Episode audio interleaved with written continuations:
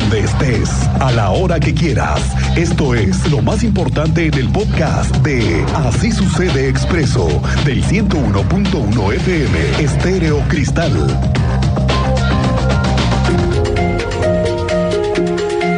Ya llegó el agua. Esa es la frase que todos queríamos escuchar y ya llegó, ya llegó el agua. Muy buenas noticias tenemos para el fin de año. Dejaremos atrás la crisis que se vivió de casi siete días, ¿eh? Por la falta de agua. Paulatinamente comenzará a tener presión el sistema Acueducto 2, que es uno de los principales proveedores de agua para la zona metropolitana de Querétaro. Tuvieron que pasar siete días de maniobras para que la ductería funcione correctamente. Y vaya lío en el que nos metió una empresa que no respetó la infraestructura que reparte agua en la ciudad. La empresa está perfectamente identificada y el gobierno se le va a ir encima legalmente. Van a proceder contra la empresa y seguramente estará vetada para poder hacer obra en Querétaro. La empresa se dedica a la instalación de fibra óptica, pero al ingeniero encargado le falló el cálculo, se quiso brincar las trancas o alguien en la CEA le dio permiso para excavar en esa zona. Esa será una investigación que tendrá que hacer la autoridad y todos queremos saber cuáles serán las consecuencias, porque en plena Navidad nos dejaron sin agua a docenas de miles de colonias.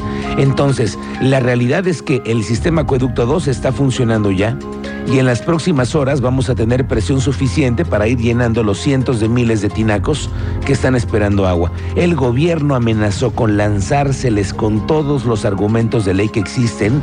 Hoy en un mensaje difundido, ya que había llegado el agua, Guadalupe Murguía, la secretaria de gobierno, adelantó lo que le enfrentará al gobierno. El gobierno del estado inició una serie de procedimientos contra la empresa Flow Networks para fincar responsabilidades y sanciones en su caso por las afectaciones que causó al sistema hidráulico queretano. Refrendamos que la responsabilidad de este gobierno será siempre de manera invariable proteger al interés público. Iniciamos con esta vía y recurriremos a todos los recursos legales para sancionar estos hechos y sentar un precedente que disuada en que algo similar vuelva a ocurrir. Se dará puntual seguimiento a este procedimiento y se informará a la opinión pública de las acciones legales adicionales que se ejecuten. Pero me pongo a pensar que ya van varias, varias veces que empresas hacen quedar mal al gobierno. Mira, Nada más lo que yo veo. Al gobierno le han quedado mal la empresa que tiene las concesiones de los camiones, Crobus y Mobility ADO, porque en el primer año no pudieron mejorar como se quería el servicio y todavía no pueden. Otra empresa que le ha quedado mal al gobierno es la constructora a la que se le cayó una trave en Bernardo Quintana. Esa es otra que también se supone que sería sancionada y que no podría volver a trabajar en Querétaro. Pero al gobierno también le hicieron quedar mal.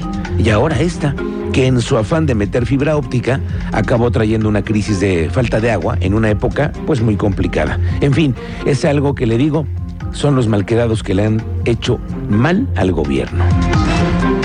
Hay otro incidente que sucedió el fin de semana en la Navidad. Fue el del incendio del árbol que se encuentra en Plaza de Armas. Cuéntanos la historia completa porque hay una mujer detenida. Andrés Martínez, bienvenida, muy buenas tardes.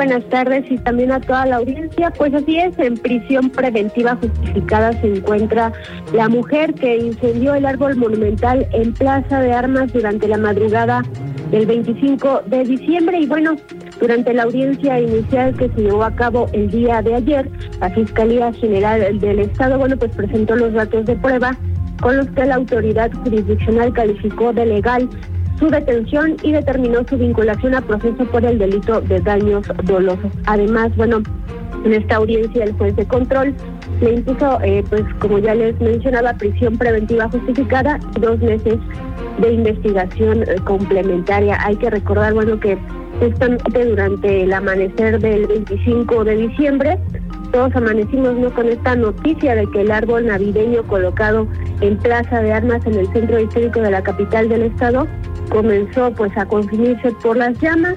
Afortunadamente, bueno, pues policías municipales de Querétaro y también los cuerpos de emergencia estuvieron en el lugar lograron eh, pues detener la afectación al, a este árbol y también detuvieron y pusieron a disposición a esta mujer que causó los daños al árbol navideño, por lo que la fiscalía eh, pues inició esta carpeta de investigación para presentar a la imputada ante el juez de control.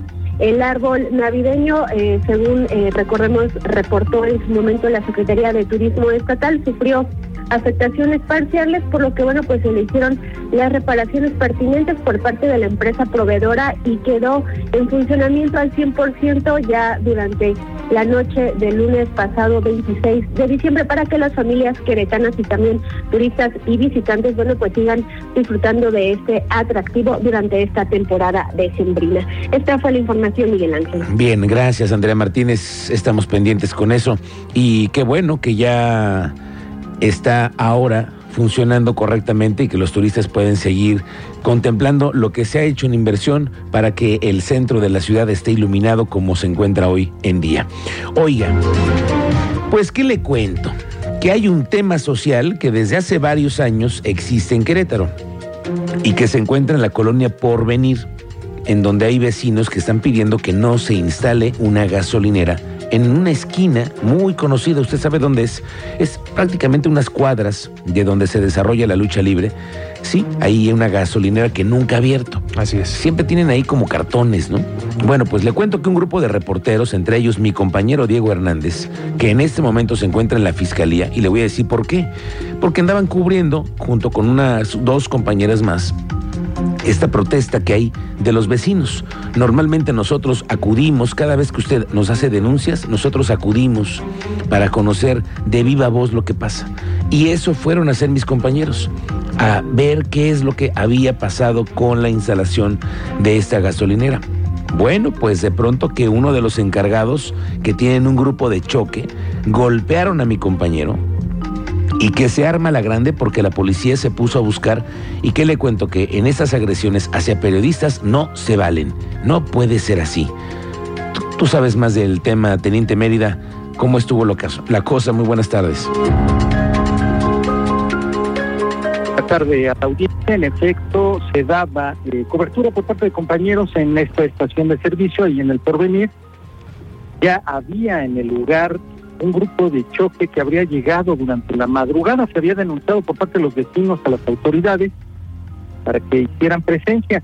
En el momento en que los compañeros tomaban testimonios de los vecinos y comenzaron a tomar imagen de las inmediaciones, fueron agredidos por dos sujetos. Posterior a esto, eh, comenzaban a subir de tono las agresiones en el lugar, también amedrentando a los vecinos. Las autoridades tomaron conocimiento, realizaron un operativo ya está el momento que tienen 44 detenidos, tres de ellos han sido remitidos a la fiscalía, siete vehículos en los que se trasladaban estos sujetos, ya tienen ustedes parte de las imágenes de las que hemos podido recabar, para que se diera cuenta más o menos de este grupo de choque contratado por un particular para amedrentar a los vecinos de las inmediaciones de la colonia El Porvenir, y buscaban que no hubiera intervención por parte de las autoridades, pero al final, aquí en Querétaro, eh, las autoridades actuaron. Este grupo de choque que estamos tratando de confirmar que proviene de otro estado, iba a comenzar a laborar en la estación esta de servicio que te estoy refiriendo, y al momento han quedado 44 sujetos de estos detenidos. ¿Cómo crees, teniente? Entonces, estamos hablando si son de 44 detenidos, ¿es prácticamente toda la corporación o una gran parte?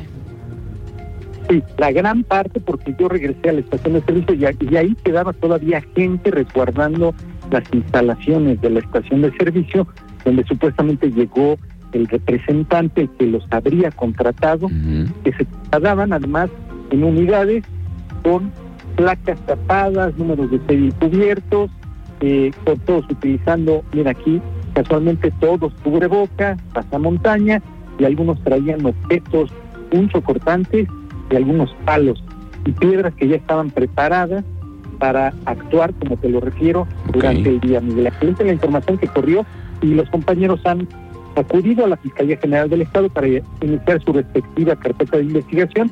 Hemos confirmado que ya se inició ante la Fiscalía General del Estado. Bueno, pues qué bueno que al menos la agresión a los periodistas hizo y desembocara en poder desmantelar esta banda de quién sabe qué, que estaban aquí listos para poder reventar a quien llegara a tener alguna inconformidad con respecto a esta gasolinera.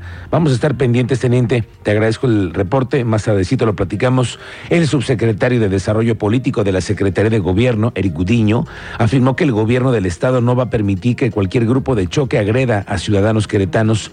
Estimó que este grupo de choque proviene del Estado de México. Ya se supo, son más de 40 que se eh, interceptaron camionetas que no se identificaron y bueno, pues finalmente eso es lo que reclama la autoridad comentamos, no vamos a permitir que ningún grupo de choque o, en este caso dicen que ser seguridad agredan a cualquier ciudadano. Eso sí, no, aquí no lo vamos a permitir. Una, una cosa es la expresión que trae la gente, otra cosa es este, la operación propia de la gasolinera, pero pues no, no, podemos este, agredir a cualquier persona que viene y pregunta algo, ¿no? Eso no se va a permitir. ¿Ya se tiene identificado al grupo? Veo que tenemos, tienen tapadas las placas y la razón social de la... Sí, me preguntaban, bueno, ya también está enterada Policía Estatal y por supuesto este, estamos este, dando aviso de, de esta situación. ¿Por qué no hay unidades de Policía Estatal? Están, sí hay, estaban aquí ahorita, están, digo, están, están también, están cerca de aquí, vamos a esperar a que salgan las camionetas y ellos ya tendrán que hacer lo propio. Eric, ¿y cuántas personas se estima que son las que, se, presume que son de la Ciudad de México, ¿no? Como 40 personas, son cuatro camionetas, las que vienen, cinco, cinco camionetas. Claro, al principio me dijeron que eran gente de aquí del porvenir, no son gente de aquí del porvenir, este, y bueno, pues este, ya después comentaron que eran gente de seguridad, pero bueno, pues la gente viene uniformada, tiene que estar acreditada, entonces pues también tiene que cumplir con una serie de requisitos. Y es que esta no es la primera agresión que tenemos a periodistas de esta casa.